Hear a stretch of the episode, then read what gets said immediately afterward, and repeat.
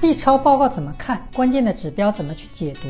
我觉得孕妈妈拿到一个超声报告的时候，最先关注的不是胎儿大了一点、小了一点，不是那些测值。我觉得你更应该关注的是她的心率。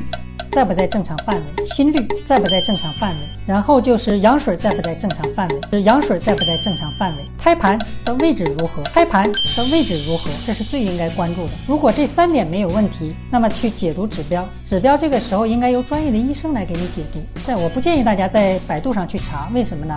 因为很多孕妇在百度上查的东西，并不是符合医疗要求，还是建议把报告拿到医生那里，由医生进行解读。